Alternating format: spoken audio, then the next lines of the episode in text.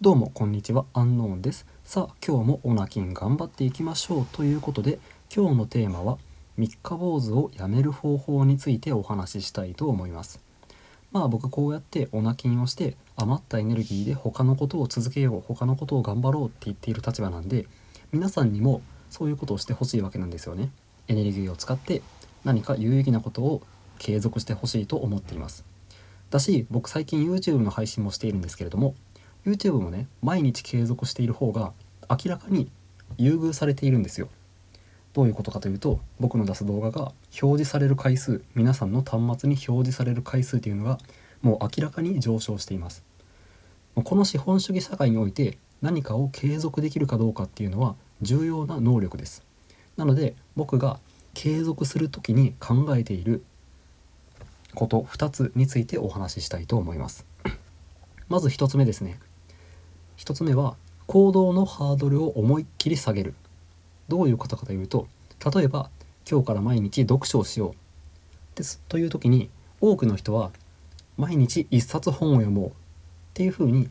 結構しんどい目標を立ててあるんですよね。でそういうことをすると必ずどこかで挫折する時が来ます。本1冊読むっていうのはなかなかしんどいことなんで最初の方はできたとしてもやる気が落ちてきた時とかに継続できなくなっちゃうんですよね。でこれをどうするかっていうと僕だったら例えば毎日1行でいいから本を読むっていう風に行動の 行動のハードルを思いっきり下げちゃうんですよね。でこれ何がいいかっていうと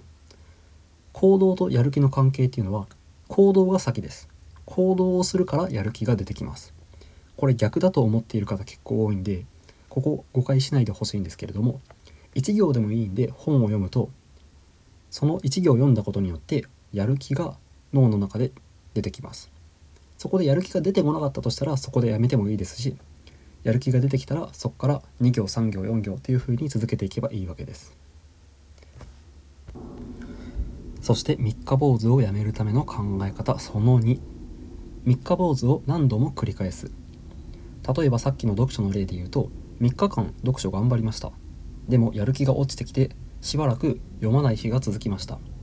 1週間ぐらい経ってまたやる気が湧いてきました。そしてまた3日間読書しました。でもまた1週間読まない時期が続きました。っていう風なことを繰り返してるだけでも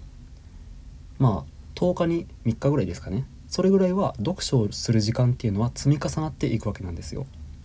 でこれかなり遅いペースじゃないかって思うかもしれないしれないですけれども全く読書をしない人に比べたら確実にゆっくりとですけど差は広がっていくわけなんですよね。で完璧主義の人は毎日じゃないと意味ないだろうっていうことで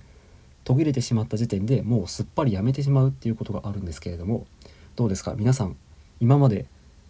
三日坊主で終わっちゃったことってないですか？筋トレだったり副業だったり勉強読書いろいろあるとは思うんですけれどももう一回三日坊主始めてみませんか？その3日だけでもいいんで他の人と差をつけてみませんか？ということですね。はい今日は三日坊主をやめるための僕の考え方2つをご紹介したんですけれどもこの2つに共通して言えるのは完璧主義をやめようということですね。毎日圧倒的な作業量を毎日のように積み重ねている人もいるにはいますが僕たちにとって大切なのはとにかく継続することなんです。うさぎと亀でいうところの亀の亀のようになりましょう。ということで今日はここまでです。最後まで聞いていただいてありがとうございました。それでは皆さんごきげんよう。